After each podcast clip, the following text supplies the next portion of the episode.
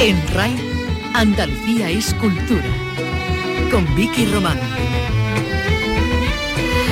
Saludos, buenas tardes. Eh, en unas horas, a las 8 de la tarde, se va a inaugurar la edición número 18 ya del Festival de Cine Europeo de Sevilla, que se va a prolongar hasta el 13 de noviembre, con más de 225 películas proyectándose, 21 de ellas compitiendo en la sección oficial, donde también se incluyen otras cuatro fuera de concurso.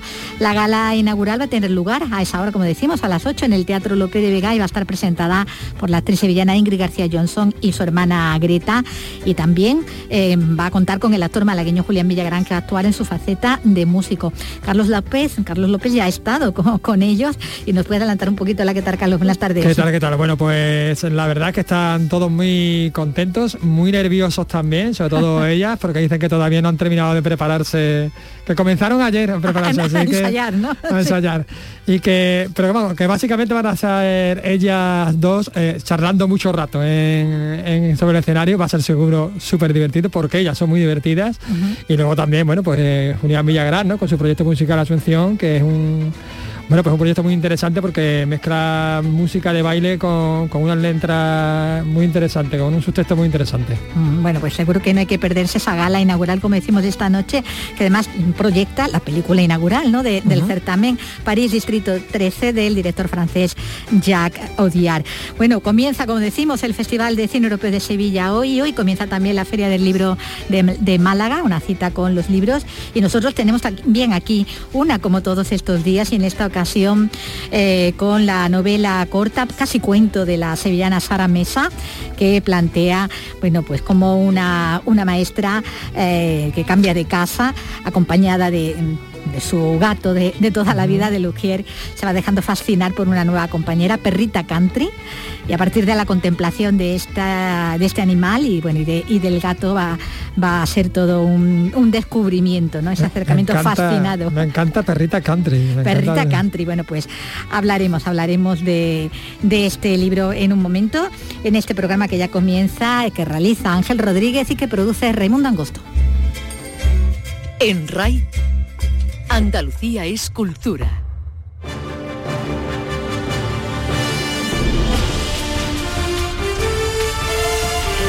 Pues ya, ya llegó eh, el día ¿no? que venimos anunciando desde hace ya, desde hace ya, ya tiempo, ¿no?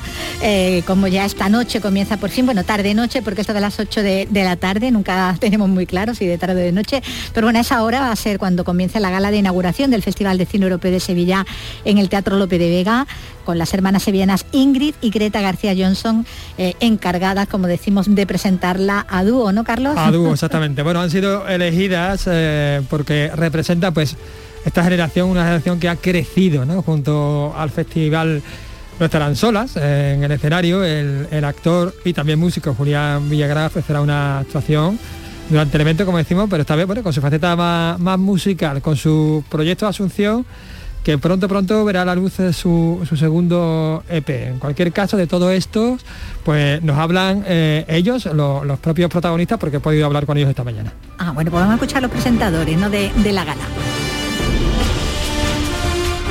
Pues efectivamente, estamos ya a puntito, a puntito de comenzar el Festival de Sevilla.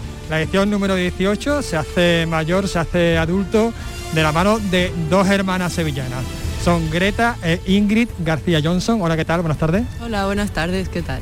Bueno, por primera vez, eh, digamos que actuáis juntas, ¿no?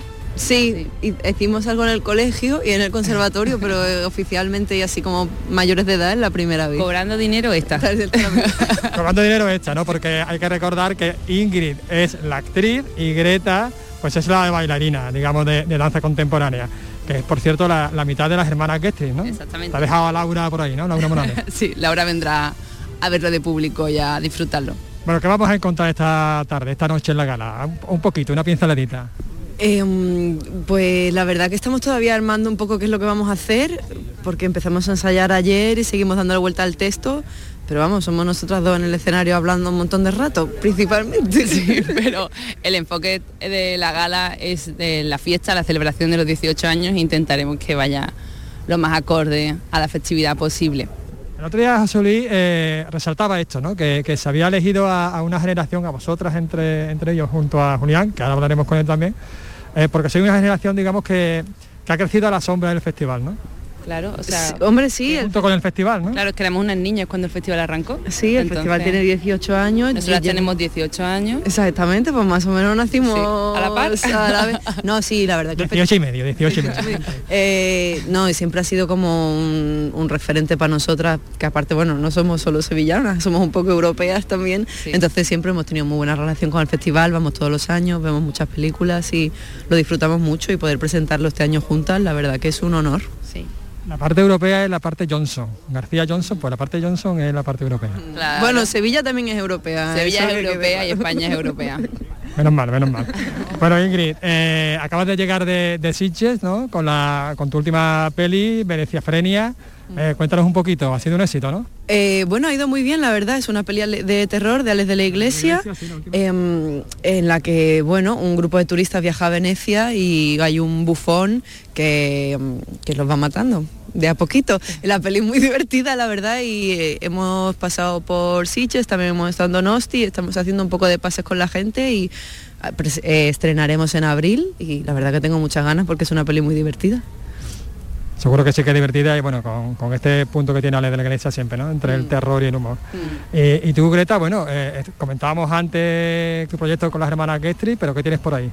Pues actualmente estoy con un proyecto con mi madre, la artista plástica Ana Johnson y Rocío Huertas, que es cineasta también, que presentó una peli el año pasado. Em, y, estamos preparando algo también de Tato Objetos y esto que se estrenará en enero en el Teatro Central y un proyecto de circo muy chulo también que estoy dirigiendo que se estrena también en, diciembre. He visto por ahí una foto muy inquietante en tu Instagram sobre este proyecto de circo, con una cara, tenéis una cara ahí un poco como de, sufridora. Ah, bueno, porque yo, yo tengo una compañía de circo con mi pareja, Darío Dumont, y viajamos mucho en furgoneta, montajes, desmontajes, calor absoluto este verano, ¿no? Entonces, bueno, me he hecho una foto un poco demacrada, que es la cara B del escenario que la gente no ve. La cara chunga del circo. Bueno, muchísimas gracias por atendernos. A ti, muchas gracias. vamos a preguntarle ya a Julián, ¿no? que lo tenemos aquí también, otro andaluz Eres de Trebujena, muy cerquita de Sevilla, prácticamente sevillano, ¿no, Julián? En realidad mis padres ya vivían en Rochalambé, en Sevilla, cuando me tuvieron, pero me llevaron allí a nacer y a los tres días estaba en Sevilla, o sea que... eres sevillano 100%. Y te, presentas aquí, no como en tu faceta de actor, curiosamente, eres una cara muy conocida del cine español, sino en tu faceta de músico, con tu proyecto Asunción, ¿no? Pues sí, la verdad es que me hace una ilusión tremenda. Me escribieron para ver si podían usar una canción mía que les había encantado a Cienfuegos y a la chica de redes, a María, para el clip de la recopilación de todas las películas de sección oficial, que quedó muy guay, la verdad y entonces les propusimos que porque no hacíamos algo y, encantados accedieron a que viniera aquí a, la gala y tocar mis canciones en el Lope de Vegano puede ser más ilusionante, la verdad. Bueno, acabas de, editar Rosa, tu última canción, eh, son cinco singles, ¿no? Cinco o seis singles que has editado ya en total. En realidad, o sea, eh, tengo dos, o sea, saqué un EP que fui sacando un par de adelantos en el primer EP hace dos años que se llama Asunción como el propio del proyecto y ahora voy a sacar otro EP de cuatro canciones también que ya he hecho tres adelantos. Ya en breve voy a hacer el EP completo que son cuatro canciones o sea que pues esa, era la pregunta en total, en total son ocho. Pues creo que vamos a llegar para el 3 de diciembre con el nuevo EP eh, e que se llama Vicio Capital Qué, buena, qué buen título, qué buena pinta. Oye, ¿cómo es eso de, ser sevillano, andaluz y sin embargo hacer una música electrónica eh, bastante vanguardista? Hombre, a ver, precisamente lo, que hago me viene de las raíces sevillanas absolutas de la época rabera del breakbeat, de, HF Foundation, de, todos los DJs de aquí, de DJ Mal, Vaquero, Dani, todo, todo, Smiley, todo lo que se coció aquí, eso me influyó muchísimo en los 90 y, lo que hago ahora tiene mucho que ver con eso. Aparte de que yo tengo un background eh, eh, rockero antes de, irme de Rabes y, entonces un poco mezcla de, todo eso. Bueno, pues muchísimas gracias. Actúas aquí, actúas aquí en, Sevilla, después te vas a Madrid, en fin, tienes por ahí un montón de, bolos también con tu proyecto. Sí, bolos y películas que no sé cómo lo estoy organizando todo. La verdad es que estoy un poco estresado, pero vamos, bien, con, gusto. Muchas gracias a ti. Venga, chao. Bueno, pues eh, va a sorprendernos a mucho Julián Villagrán en esa otra faceta de, músico, poniendo música a esta inauguración, como decimos, del Festival de Cine Europeo de Sevilla, que, tiene también película, obviamente, en la gala inaugural, como no podía ser de otra forma, y que en esta ocasión pues es esta cinta París Distrito 13 de Jacques Diar, que, que suena así. Je peux te poser une question C'est quoi ta vie sentimentale Moi, j'ai pas envie d'être ensemble avec qui que ce soit.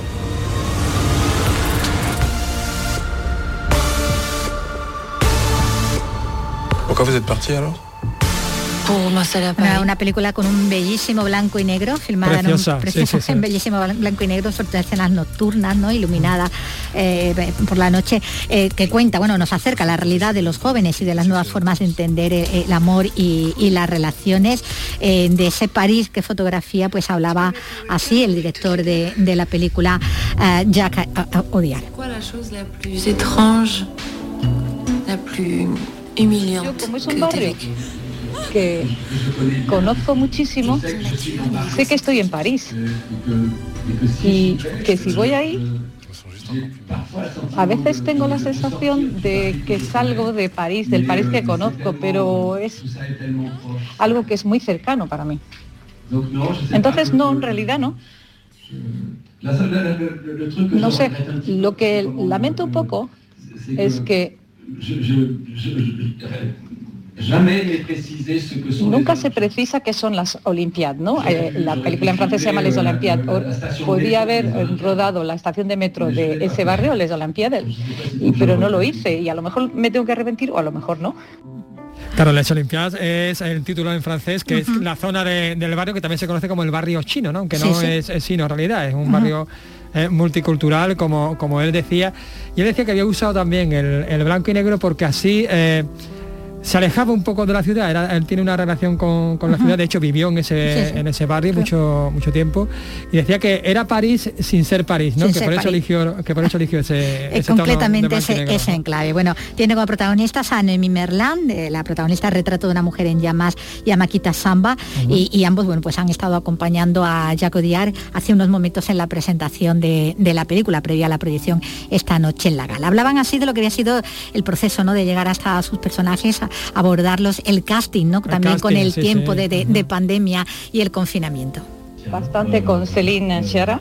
Y muy rápido empezamos a trabajar, las primeras audiciones eran sesiones de trabajo y proponíamos cosas a Jack. Y eso mmm, se hizo mucho durante durante todo el trabajo, los ensayos, incluso después durante el rodaje, rodaje es una dinámica de propuestas eh, eh, en la que nos escucha, escucha lo, lo, que proponemos y eso hay que alimentarlo continuamente.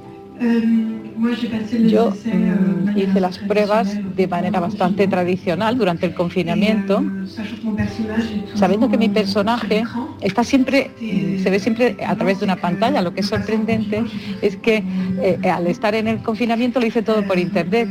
Entonces conocí a Noemí por ordenador, de forma virtual, de la misma manera que nos conocemos en la película, hicimos las pruebas juntas y los mandamos, las mandamos a Cristel y a Jack y luego luego, después del confinamiento, por fin nos pudimos ver en persona. Y me acuerdo de haber dicho a Cristel... Y me he equivocado porque no es Noemí, te está hablando de Noemí, ella, no, pero está sí, ya de la, otras de, la, de las protagonistas.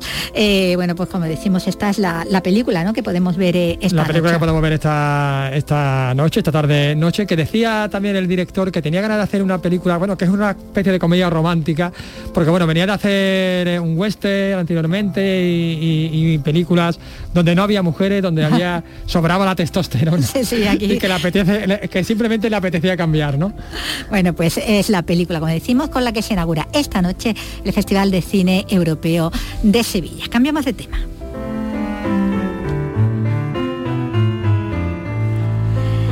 Y hablamos de, libros ahora mm, con una maestra que inicia una nueva etapa vital tras una ruptura, cambiando de casa, ocupando un pequeño espacio, acompañada eh, por su gato, el Ujier, y por una nueva compañera, Perrita Country. Ese es el título del libro que con ilustraciones de Pablo Amargo acaba de publicar la escritora sevillana Sara Mesa en Páginas de Espuma. Hola Sara, ¿qué tal? Muy buenas tardes. ¿Qué tal? Buenas tardes. Bueno, en esta novela corta e ilustrada seguimos a, la narradora en su contemplación metódica y aplicada del comportamiento animal y diríamos que cuasi humano de, las dos figuras silenciosas que son su única compañía en un momento de, cambio. Su gato, del que ya prácticamente casi lo sabría todo, ¿no? Y esa perra, perrita country, que acaba de incorporar a, la familia, ¿no? Sí, bueno, sí, eh, eh, en grandes líneas podríamos decir que este relato comienza así, ¿no? Comienza con la incorporación de un nuevo ser a, la cotidianidad de una mujer y bueno, y, a partir de la observación de, esta perrita, ¿no? Y de cómo se adapta a su nueva vida y a su convivencia con el gato, etcétera, es digamos una especie de truco que yo utilizo de trampa para hablar de otras cosas, ¿no? Para hablar de bueno, de la, de la importancia de la observación, de, de los pequeños detalles cotidianos, que también me parecía un reto hablar de esto y hacer literatura con esto, tratar de hacerla y de, asuntos que tienen que ver con la convivencia, con el misterio de los animales, es decir, distintos temas, pero bueno, intento que todo eh, sea mm, planteado a través de una historia bastante ligera en el, en el sentido eh, más escéptico de la palabra, ligero, porque no pasan grandes cosas, pasa, pasa la vida. Pasa la vida y se va contemplando ¿no? desde la ventana, viendo eh, cómo va evolucionando también eh, el paisaje, cómo se, congela, pero sobre todo observando, como decimos, a esos animales, ¿no? con lo que se comparte en ese momento la, vida. Por eso con, ella, con la narradora y al mismo tiempo vamos a ir entendiendo y amando ¿no? a, su vez a, a esa perra, a esa perra perfecta, aunque al principio bueno, tuviera sus reticencias, ¿no? Esa idea de que se la han colado, ¿no? Eh, en el refugio, esa idea que tenemos muchas veces, ¿no? De que nos han llevado hasta un lugar donde no, no, en principio no pensábamos ir, ¿no? Sí. Bueno, hay una reflexión que ya se hace en un momento dado, que yo también la comparto, que es que las cosas hay que mirarlas despacio para entenderlas bien. Entonces, claro, em, cuando cuando llega la perrita, ella ella se va haciendo una idea de lo que quiere en la vida, ¿no? Y lo que uno se hace la idea luego, en fin, casi nunca ocurre tal como lo habíamos planeado. Y la, y la, la primera entrada que tiene este animal en su vida, eh, ella no, no, todavía no lo conoce, no sabe cómo es realmente. Y cuando la, la, la, va observando y va observando cada uno de los detalles, que incluso los detalles físicos, ¿no? que la forman, se va dando cuenta de que tiene mucha más belleza de la que en principio eh, le había parecido y ese proceso yo creo que es muy bonito también. Sí, porque sin ser eh, a priori el animal que estaba buscando, como dices, no ella ya tenía eh, como una especie de, idea a, priori, no como se tiene de muchas cosas eh, en la vida, sí que podemos ver mm, decir que hay, hay como una especie de amor a primera vista donde no interviene la razón, porque la razón no interviene muchas veces, no en decisiones que tomamos, ¿no? No, yo creo que, que muchas de, la, de las reflexiones también del libro van por ahí, ¿no? En que hay una parte irracional que no significa que sea arbitraria, tiene, tiene su sentido, seguro, tiene su razón que no conocemos, ¿no? Pero, pero bueno, eh, no, lo hemos, no lo hemos procesado, no lo hemos racionalizado y sentimos una serie de, de cosas a veces, ¿no? Y en la relación con los animales ocurre también, ¿no? Entonces, eh, mi postura ante esto y la que va tomando también la narradora es dejarse llevar. Al principio intenta entenderlo, intenta entender qué ocurre, intenta interpretar, humaniza las actuaciones de los animales y las lleva, digamos, al terreno de, lo, de, de, de, su cabeza, de su manera de pensar, hasta que se da cuenta de que, de que eso no, no es así, ¿no? Y es que yo creo que en la, en la, en la vida ocurre así, ¿no? Puedes estar viviendo años y años con un, con un animal y pensar que lo conoces perfectamente y en realidad tienes que asumir que no conoces nada, nada, nada verdaderamente profundo de él conoces porque, porque es otro ser con otra, de otra naturaleza, ¿no? Y, y ese reconocimiento del misterio no lo veo como una renuncia, sino como una aceptación que, que también es importante. Eso decía al, al principio, ¿no? Hablando al, del gato, ¿no? Al que ya lleva con ella desde, desde cachorrito y al que, eh, como decíamos, casi cree conocer, pero es verdad que todavía le depara pues muchas muchas incógnitas, ¿no? Muchas, muchas revelaciones. Bueno, a partir de ahí, con, con, una perra, con un gato en casa, vamos a ver la inquietud de la narradora por lo que puede deparar para ellos esa, esa convivencia, ¿no? Eh, el gato dueño y señor de la casa frente a al elemento extraño que decimos, ese elemento nuevo eh, en la fórmula vital de la protagonista, que de algún modo contribuye también a la reconstrucción de esa vida y de esa cotidianidad rota en el momento en que comienza la historia, ¿no? Sí, a ver, yo de una manera también intuitiva, o sea, quiere decir que no está muy racionalizado, lo que, lo que buscaba al contar esta pequeña historia era también hablar del personaje humano de ella, a partir de, cómo se relaciona eh, con los animales, cómo, cómo es ella, ¿no? Y cómo ella también descubre cosas de sí misma. Es un personaje eh, que, que tiene algo muy característico que cierta torpeza en sus relaciones prácticas y en su manera de estar en el mundo.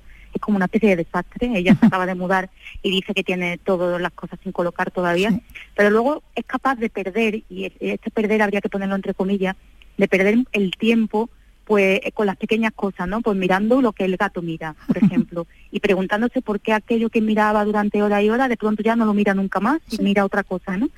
Que son cosas que cualquiera que haya tenido eh, un animal cerca y se pare a observarlo, eh, en algún momento se, lo pregunta, claro. ¿Qué, ¿Qué, ocurre ahí, no? ¿Qué ocurre ahí?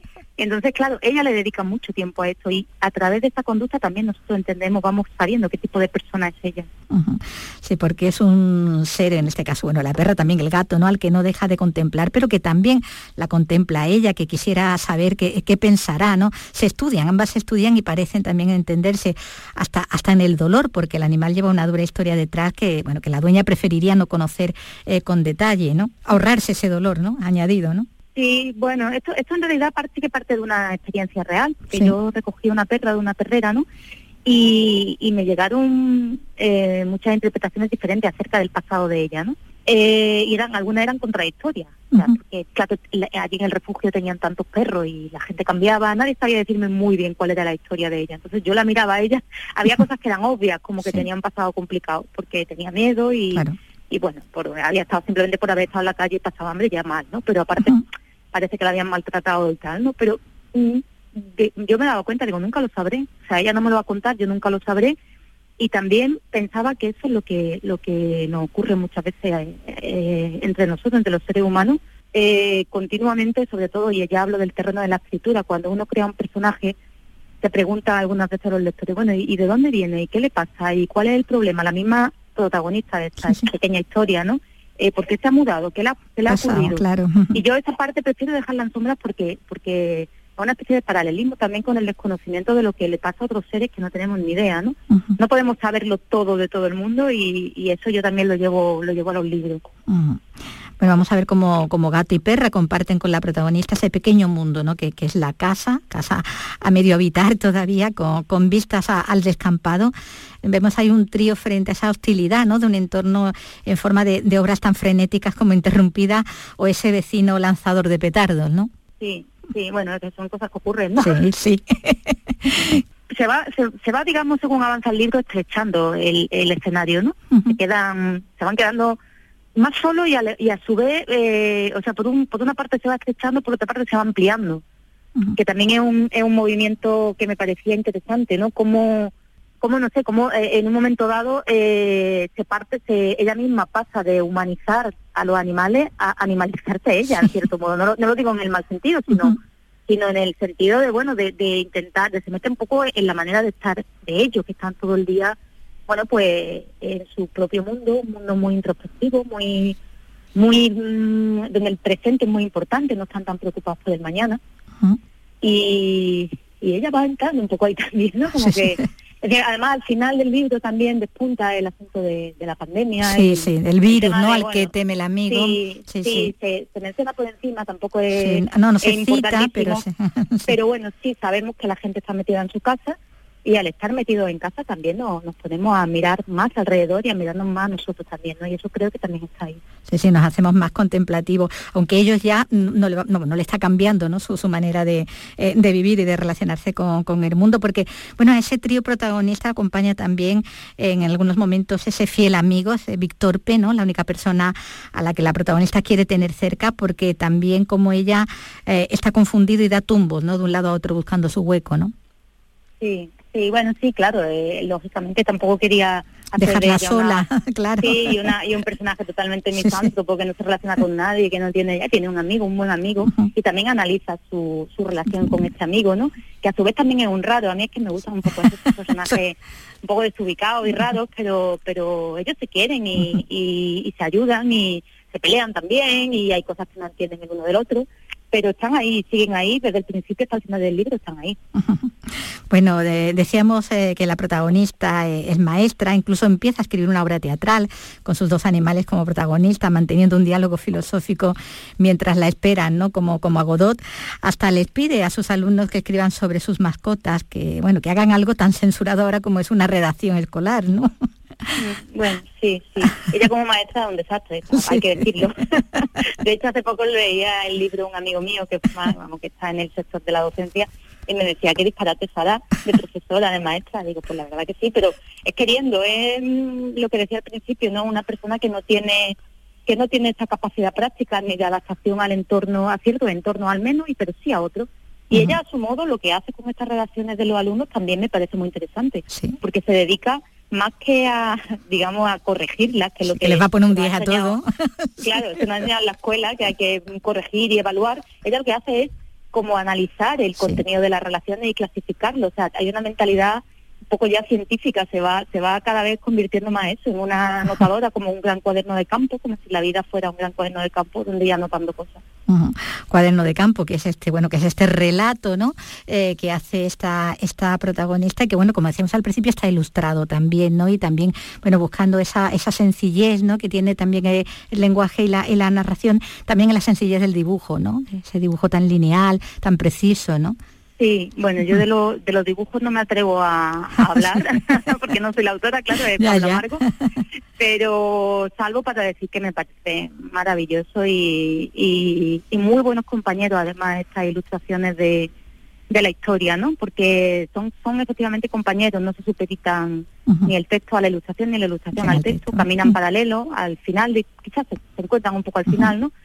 Pero sí creo que parten de presupuestos estéticos similares, ¿no? y, bueno, sé que a Pablo no le, no le, no se siente cómodo con las interpretaciones así narrativas, literales de los dibujos, pero creo que, en mi opinión, cada una de, de las ilustraciones, si se mira despacio, eh, que es lo que, que es lo que habla el libro al final, de mira despacio, eh, se encuentran un montón de cosas que a primera vista no se ven. Y eso es muy, muy bueno también. Bueno, volviendo a la, narradora, bueno, como ella misma expone, te le has dicho, no es una misántropa, pero sí dice que no entiende a muchas personas que le rodean, eh, ni estás a ella tampoco, ¿no? Sobre todo a las que por el hecho de tener también un perro creen que están en sintonía con ella, ¿no? Ella acaba hasta huyéndole, ¿no? Eso es, eso también supongo que parte de la, de la experiencia personal, ¿no? con perros. Sí, sí, bueno, ocurre, ocurre, te puede ocurrir con perros, con niños, Gato, con, cosas, ¿no? Al final sí, es una cuestión también como lo que yo hablo de siempre del pensamiento en bloque, ¿no? Que si por hacer algo, por gustarte algo, se termina asumiendo que te gustan o te o, estás en sintonía con otras cosas, cuando eh, al final somos mucho más complejos, ¿no? Estamos de acuerdo con ciertos partidos políticos en algunas cosas o no con otras, con personas nos gusta una cosa de y otra vez no, de un libro nos gusta al principio pero no al final, pero cada vez tendemos más a pensar en bloque, ¿no? Y entonces si te gustan los perros también resulta que te gusta que eres vegetariano, no puede, no te pueden gustar los toros, ¿sabes? cómo y, y, yo ante compartimento este cerrado, ¿no? Claro, ante este, este, tipo de pensamientos pues muchas veces me siento, me siento así como fuera de, de, de todo y es lo que también plasmo ahí en el personaje de ella, ¿no? Bueno, vemos aquí una narradora eh, en su relación con los animales, su contemplación, ¿no? su descubrimiento, también eh, cómo, les habla, cómo les cuida eh, al gato, a la perra, pero también al pelón, ¿no? ese gorrión que cae en el patio, que, que cierra a Calicanto en pleno agosto andaluz, lo, cual es casi un suicidio. Bueno, vemos cómo es amable y paciente ante sus animales, reconociendo su grandeza, porque Sara, al final, ¿qué otra cosa podemos hacer? ¿no? No, lo que sí, lo que lo que se dice ahí, ¿no? Mirarlo, reconocer, bueno, reconocer son yo yo sí que creo desde luego que los animales tienen tienen derecho y merecen respeto. Hay que delimitar en qué consisten esos derechos, y, pero desde luego tienen tienen derecho a no ser tratados con crueldad, ¿no? Y, creo que ese mensaje sí que sí que está de fondo en el libro porque habla de, de reverenciarlos, de, de sentir la grandeza de ellos, ¿no? Y, y la pequeñez nuestra, porque al final eh, hay un montón de cosas que no sabemos de ellos. ¿No? Y son muchísimas especies de animales, nosotros somos una. Y eso, eso es cierto, eso es indiscutible. Bueno, está esa reflexión y ese mensaje, como decimos en, este libro, en esta novela eh, ilustrada eh, de la que es autora, bueno, Sara, Sara Mesa, Perrita Country. Bueno, pues muchísimas gracias, Sara, por, por atendernos. Un abrazo. Gracias, gracias a vosotros, un abrazo. Bueno, pues con esta pequeña gran historia sobre el misterio de los animales y el amor hacia ellos, vamos a despedir ahora a los oyentes que nos siguen en Sevilla por FM, que nos pueden seguir eh, todavía por la web y por la aplicación y desde ahora ah, continuamos, pero ya con una programación especial del llamador aquí en RAI.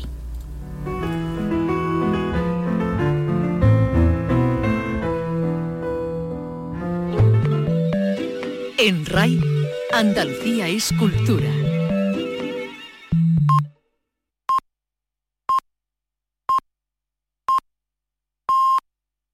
Andalucía es cultura. En Twitter, arroba escultura RAI.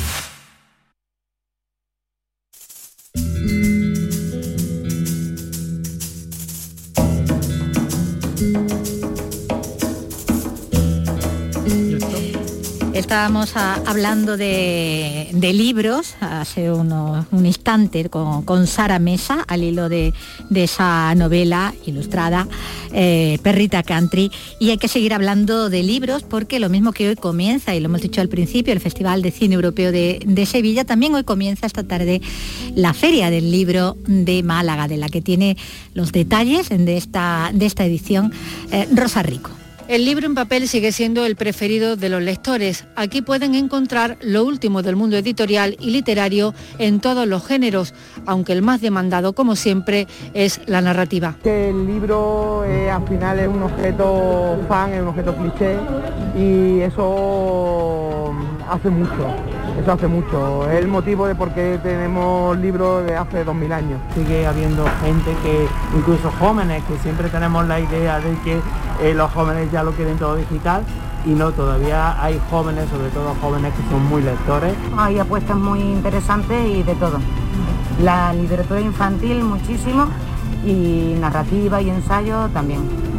Y en las ferias normalmente suelen demandar pues esos libros más puntuales y las novedades. Aquí se producirá el encuentro entre lectores y autores. 300 escritores firmarán ejemplares, entre ellos Juan Manuel Gil, premio Biblioteca Breve, la periodista Berna González, que hablará de su libro El Pozo sobre el caso Yulen, y muchos autores malagueños. El escritor Javier Cercas junto al cineasta Manuel Martín Cuenca serán los encargados de pregonar esta tarde la cita literaria. En RAI, Andalucía es cultura.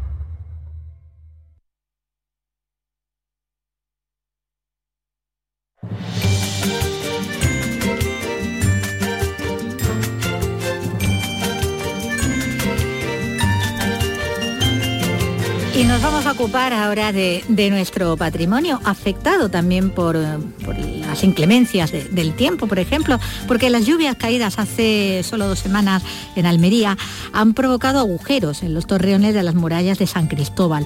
Los grupos de defensa del patrimonio piden que el conjunto quede protegido mediante la ejecución de proyectos de restauración, como nos cuenta Carlos Juan. Con los términos situación lamentable ha descrito la presidenta de la Asociación Amigos de Alcazaba la situación de esa sección del patrimonio histórico de la ciudad, muy sometida a la acción de los agentes atmosféricos, tal y como es evidente que ha ocurrido con la gran tormenta a la tarde del 23 de octubre. Con todo, la presidenta del colectivo, Maite Pérez, traslada en esta ocasión un mensaje positivo ante los anuncios hechos por la Consejería de Cultura. tenemos la esperanza de que dejen de ser una vergüenza como son hasta ahora y que efectivamente ese proyecto de rehabilitación que como digo conocemos tanto por parte de- del propio director del proyecto como por parte de la delegada que nos ha dicho que se presentaría este proyecto antes de fin de año pues tenemos esa esperanza de que la solución pues esté cercana. La Asociación Hispania Nostra incluido hace tan solo unos días las murallas de Jairán en su lista roja del patrimonio por riesgo de desaparición, destrucción o alteración esencial de sus valores.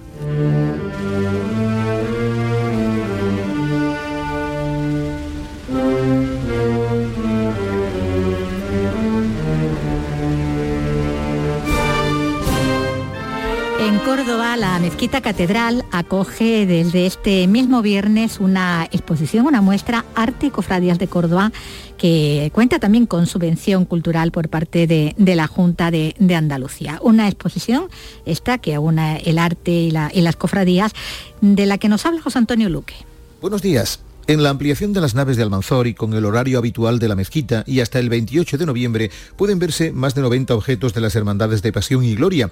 Hay palios, mantos, piezas de talla y orfebrería, una carreta, joyas de las imágenes y una gran colección de coronas de vírgenes como nos explica Rafael Roldán, vicepresidente de la agrupación y uno de los comisarios de la muestra. Y luego, pues, por supuesto, una colección de coronas donde podemos comparar unas con otras, coronas de, de, de vírgenes de gloria y de penitencia, donde podemos comparar, estarán todas juntas y podemos comparar y ver las diferencias estilísticas de cada una. El cartel de la muestra es obra del artista carpeño Jesús Zurita y toma, entre otros elementos para su composición, los púlpitos y tornavoces que talló Verdiguier, la figura alegórica de la fe y tres ángeles de esos púlpitos.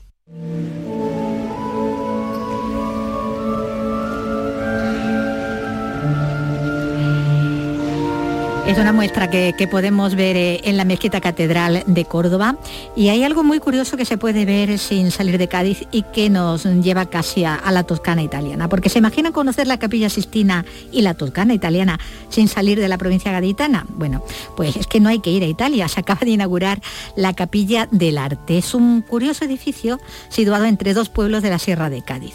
Y bueno, ¿qué es esto? Pues algo que nos cuenta Salva Gutiérrez.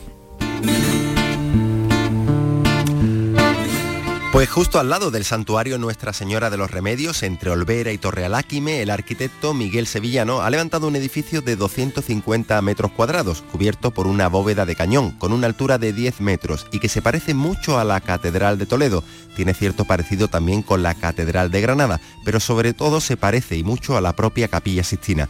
Y está siendo todo un reclamo para los turistas, como nos cuenta el alcalde de Olvera, Francisco Párraga que es algo a nosotros ya nos está suponiendo que las visitas turísticas que tenemos, que no son pocas, también afortunadamente pues uno de los lugares de, visita sea la capilla, la capilla del arte, que es difícil de describir porque es algo tan tan impresionante y tan importante lo que ha hecho este hombre que si no lo ves la verdad es que no te no te haces una idea. Todo se levanta en un viejo olivar que era del abuelo del arquitecto de esta obra, un edificio de trazas neoclásicas decorado con pinturas neobarrocas. Los que han visitado el edificio y la zona dicen sentirse en la Toscana italiana, aunque después no se tomen un roseto, sino un mosto de la Sierra de Cádiz.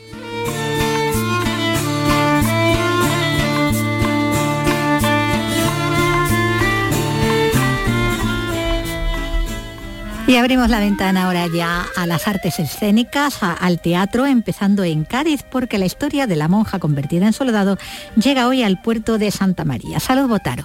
La compañía sevillana La Tarasca pone en escena El Caballero Indeterminado, la historia real de una monja convertida en hombre por accidente y luego en Soldado, una obra basada en el libro de Arsenio Moreno que ha adaptado Ramón Bocanegra y que protagoniza el actor portuense Juanjo Macías. Sus pensamientos y su, su dolor que sigue manteniendo durante toda la vida, ella, él siempre siente ese dolor eh, que dice el texto en tan vergonzante lugar y claro, y, de pronto le aparece su vida en el convento, aparece, en fin, porque tuvo que escapar de su pueblo cuando él llegó a su pueblo, en fin, son cambios de registro en segundos, ¿no? Una historia de negación de la ambigüedad y el transgénero en la España barroca del siglo XVII que se convierte hoy en un texto de reivindicación y de libertad.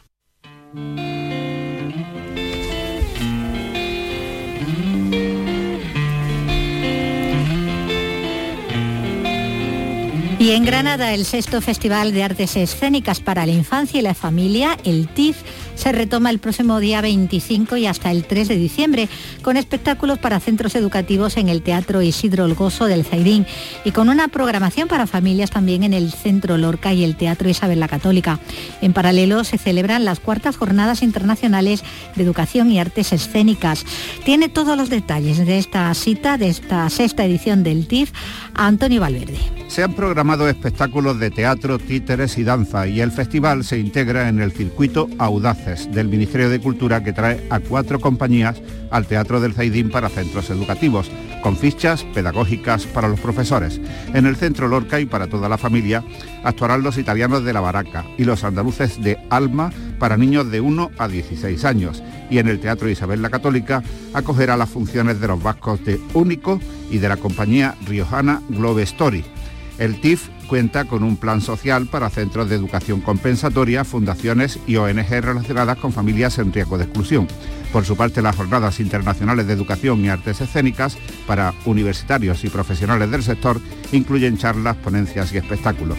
Las organiza la Facultad de Ciencias de la Educación de la Universidad de Granada y otras instituciones como la Asociación en Compañía, de la que es portavoz Julia Ruiz. Que la cultura no es un compartimento estanco, está íntima, indisolublemente entrelazada con el resto de ámbitos de nuestra vida. Por eso creo que desde la organización del TIF estamos muy preocupados que haya muchas asociaciones. Creo que el arte debe llegar a toda la infancia. Por eso tenemos un plan social y además creemos que cuanta más centros, asociaciones estén relacionadas con el TIF, el TIF irá como calando en, en Granada. Las compañías participantes tienen premios en España y el extranjero en el ámbito del teatro para la infancia y la familia, por lo que la calidad escénica está asegurada.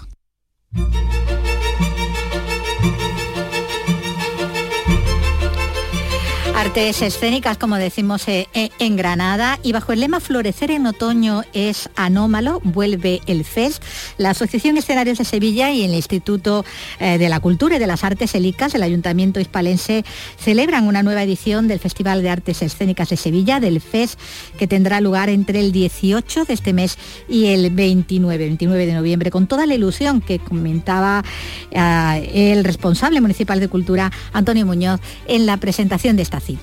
Y yo sería el primero que me gustaría pues duplicar el esfuerzo, el esfuerzo presupuestario para que la vida sea más cómoda y ellos puedan desarrollar más actividades culturales. Pero aún así aquí están, ¿eh? Eh, yo creo que con ilusión, con ganas de, llenar el mes de noviembre de teatro en las distintas salas de Sevilla y que tengan un amplio respaldo de público. Eso es lo importante. Así que yo creo que hay teatro para todos, ¿eh? para los más pequeños, los más adultos los más vanguardistas, los más tradicionalistas, ¿eh? y eso es gracias a estos señores y estas señoras que están aquí detrás. Así que felicidades y para adelante, ¿de acuerdo?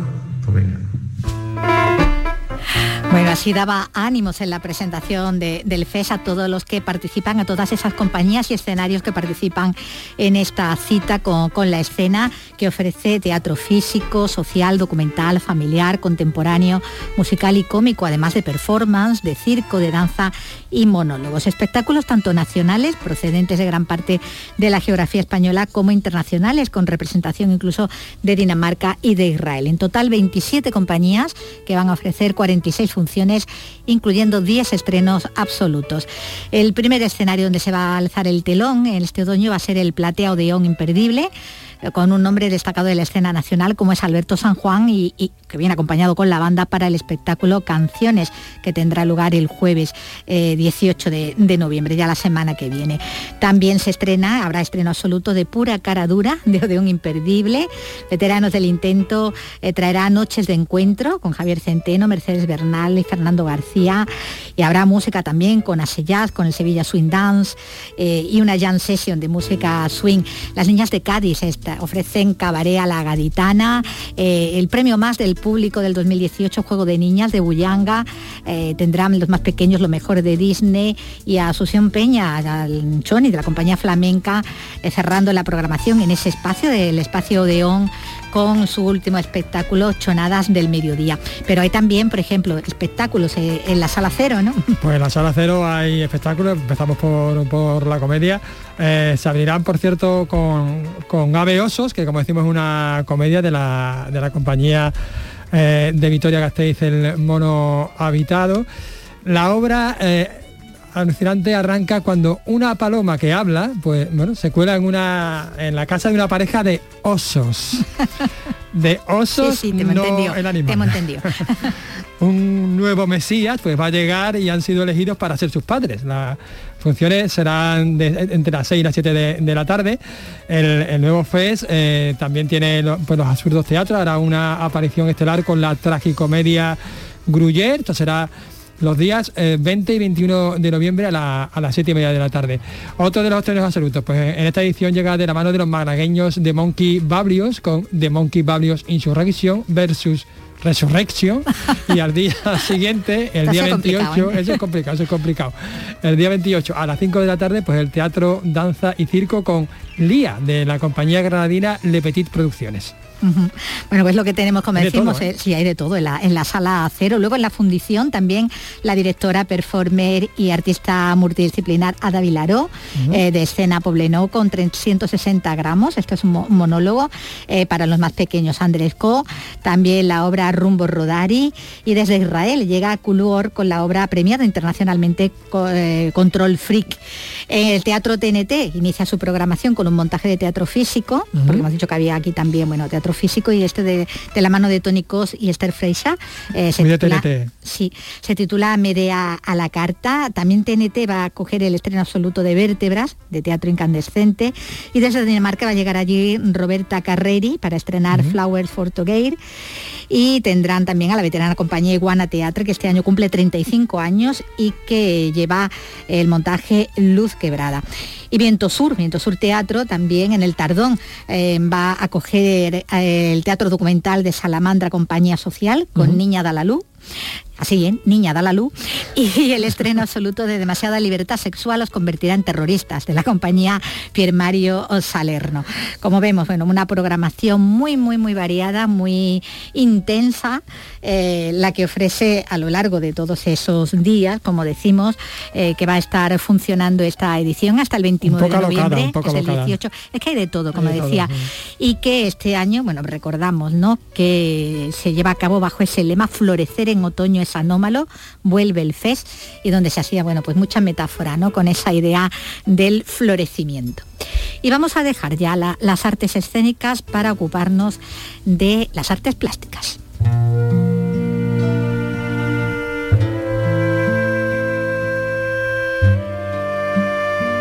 Por ejemplo, tenemos una cita en el Museo de Bellas Artes de Granada, donde se ha inaugurado hoy una exposición dedicada al artista granadino José Risueño, en el tercer centenario de su muerte. Una buena ocasión para visitarla es hacerla coincidir con Múbea, el ciclo de música y literatura que empieza este sábado con un homenaje a Jesús Arias en ese mismo recinto, como nos va a contar desde allí, desde Granada, Jesús Reina. En el homenaje a José Risueño se exponen siete obras restauradas de las 24 que en total tiene el museo en su fondo. Nos lo ha contado Ricardo Tenorio, que es director del Museo de Bellas Artes de Granada. Es un homenaje humilde y un homenaje pequeño porque Risueño se merece muchísimo más que todo esto, muchísimo más. La trascendencia de, de Risueño en el panorama artístico como quizás no fue exactamente discípulo, pero sí como el último gran seguidor de Cano que aporta grandes obras a la, a la- a la historia del arte granadino.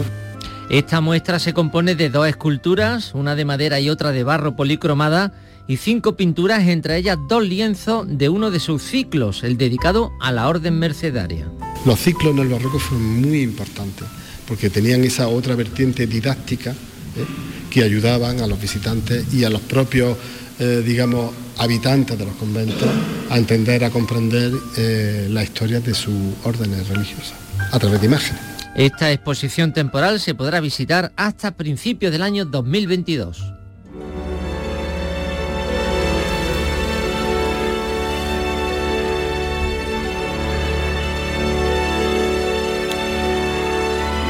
Eso es en Granada, en el Museo de Bellas Artes y en Algeciras, el Centro Documental José Luis Cano acoge desde esta misma tarde una exposición en la que las aventuras de Alicia en el País de las Maravillas van a ser las protagonistas, pero en este caso con una Alicia más moderna, feminista y hasta ecologista, como nos cuenta Susana Torrejón.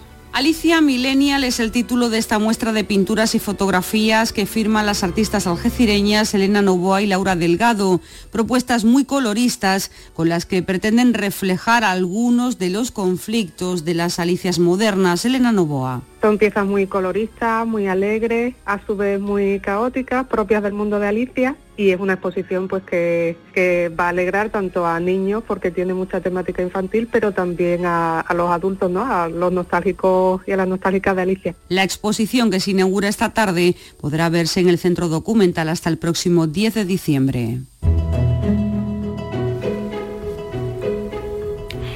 Hay exposiciones de, de todo tipo para todo tipo de, de público y hay un paseo matemático por la mezquita de Córdoba abre eh, nuestra comunidad, por ejemplo, la exposición Paseo Matemático al Andaluz. Es una muestra que explica la relación entre esta ciencia, la matemática, y la estética califal, almohade y nazarí. José Antonio Luque tiene los detalles. La exposición nace de la colaboración de la Fundación Descubre y la Universidad de Córdoba, en cuya Facultad de Filosofía y Letras se colocarán los paneles que explican, basándose en monumentos concretos como la Torre del Oro, que los adornos y arabescos tienen aspectos simbólicos y funcionales y no se elaboraban solo por criterios estéticos. Para demostrarlo se han organizado sendos paseos matemáticos por la mezquita y la sinagoga. Álvaro Martínez es el comisario de esta muestra. Hemos fabricado digitalmente cómo se construye hecho de mocárabes, con pequeños mocárabes hechos de resina y de resina líquida, en una impresora de, resina y, van con unos imanes y prenda la diferencia entre ellos, porque viéndolas en plano a veces no se entiende bien la diferencia y cómo las piezas hacen cruces y van encajadas, digamos, tienen distintos soportes y distintas funciones eh, según vayan en, en distintos lugares. La exposición llegará después a otros puntos de Andalucía como Sevilla y Granada para permitir ver los monumentos de la cultura árabe con los ojos de la ciencia.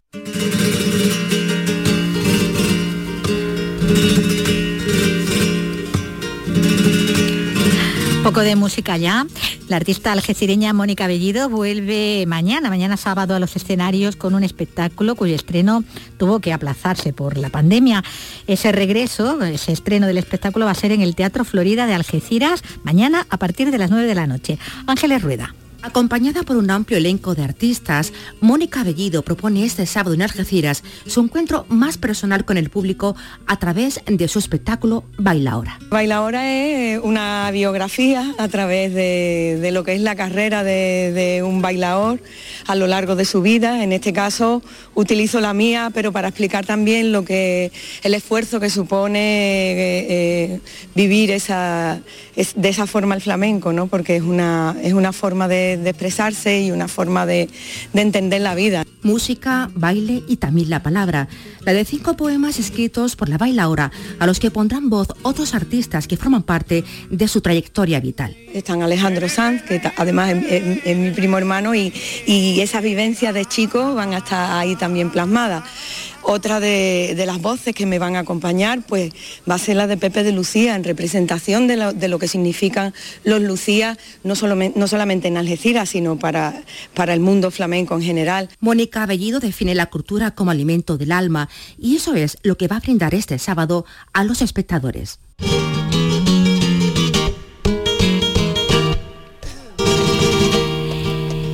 Granada va a reeditar el primer concurso de Cantejondo que se celebró en el patio de los Aljibes de la Alhambra en junio de, 1922. Va a ser con motivo de ese centenario de aquel acontecimiento y durante todo el año próximo habrá un centenar de actividades por este mismo motivo. Un concurso que fue ideado, entre otros, por Federico García Lorca y Manuel de Falla. El primer certamen de cante de ámbito eh, nacional. Laura Nieto.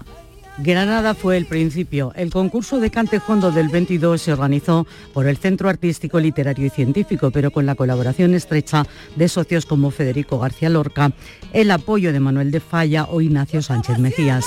En la competición participaron voces como la Niña de los Peines, Tomás Pavón, Diego Bermúdez, El Tenazas y artistas emergentes como un jovencísimo Manolo Caracol que compartió el primer premio. El centenario de ese acontecimiento se celebrará con más de un centenar de actividades. Francisco Cuenca, alcalde de Granada. En aquel momento el cantejondo, el flamenco prácticamente sale de un espacio casi clandestino, clandestino de las tabernas y sale a la calle para sorprender y para convertirse desde ese momento en un encuentro público que genera pues genera una industria y que genera eh, razón también de nuestra tierra y la idea evidentemente es que esté nutriendo todo el año con una fuerza especial en torno a junio. Habrá conferencias, conciertos, charlas con historiadores, grandes festivales flamencos y un concurso de cante similar al de 1922.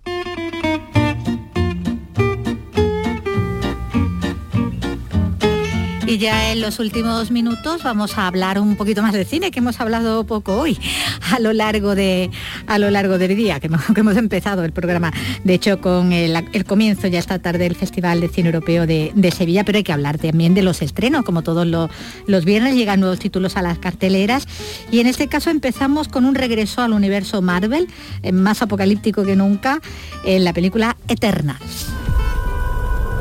Hace cinco años, Thanos eliminó a la mitad de la población del universo. Pero los habitantes de este planeta la trajeron de vuelta con un chasquido de dedos. El regreso repentino de la población proporcionó la energía necesaria para que empezara el surgimiento. Aquí la, directora Chloe Zhao, la directora de Nomadlands, la película tan, tan premiada en los últimos Oscars, eh, retoma el universo de, Marvel, de los cómics, con este enfrentamiento entre los celestiales y los desviantes en esta película, bueno, con un reparto de campanillas donde encontramos a, a Salma Hayek y Angelina Jolie entre ¿quién lo iba a decir, eh? eh Marvel. pues también ahí está, también está, ella en esta, en esta película. Es uno de los estrenos potentes ¿no? que llega este fin de semana a, la cartelera, ¿no? de esas películas esperadas, porque tiene pues mucha acción y bueno, y todo lo que rodea, ¿no? A la, aunque yo me pierdo de todas maneras en el universo Marvel. Hola. Hola. Si el fin del mundo es así, al menos lo veremos en primera fila. ¿Sabes lo que nunca ha salvado el planeta? Tu sarcasmo. Porque se están enfrentando ambas razas, como decimos, los celestiales y los desviantes, y mientras bueno, el mundo está en guerra se vive el amor, ¿no? Porque hay dos protagonistas que están tratando de, vivir su, romance, ¿no? En medio de, ese, de esa situación, como decimos, tan, tan apocalíptica, ¿no? Con el fin del mundo tan, tan cerca. Y tenemos también acción, en este caso, bueno, sin los elementos de la, de la ciencia ficción, sino los más policíacos de, de toda la vida, con la película Alerta roja. Agente especial John Hartley, FBI. Hacía tiempo que os seguía la pista.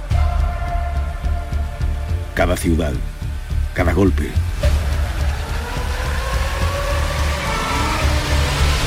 Ahora que los dos habéis activado la alerta roja, os habéis convertido en los delincuentes más buscados. Y yo soy el único que puede atraparos.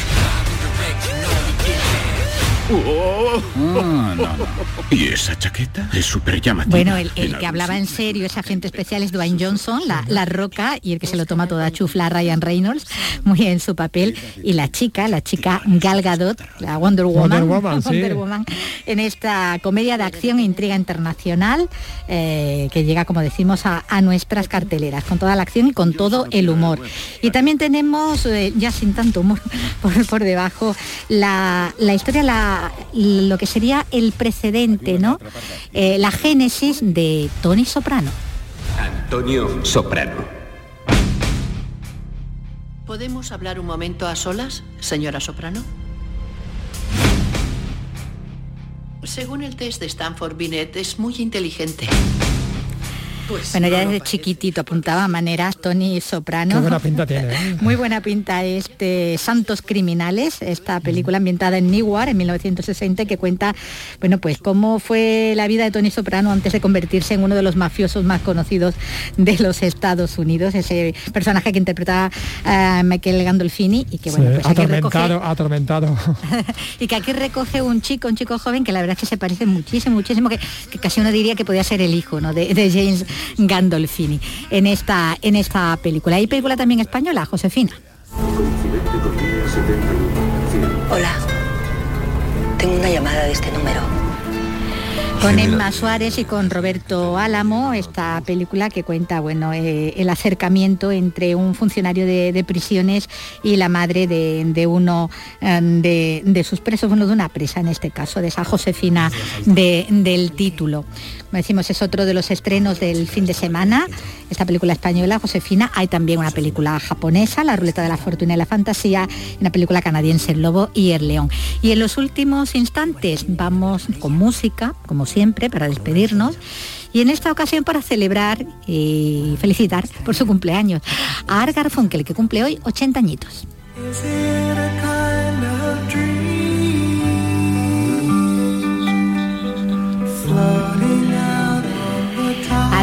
Que ya saben, el rubio, el alto, el eterno 50% del dúo de los finales de finales de los años 60 y de los 70, el de Paul Simon y Argar Funkel, eh, se decidieron separarse eh, en su momento, eh, Simón y Garfunkel.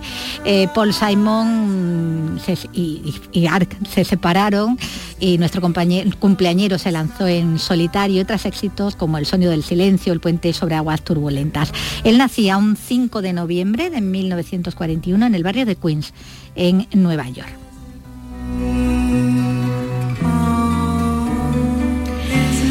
Y con su tema donde se decía muy enamorado, nos vamos a despedir ya por hoy, por esta semana, esperando que pasen todos un buen fin de semana y que volvamos a reunirnos aquí a la misma hora el lunes. Hasta luego.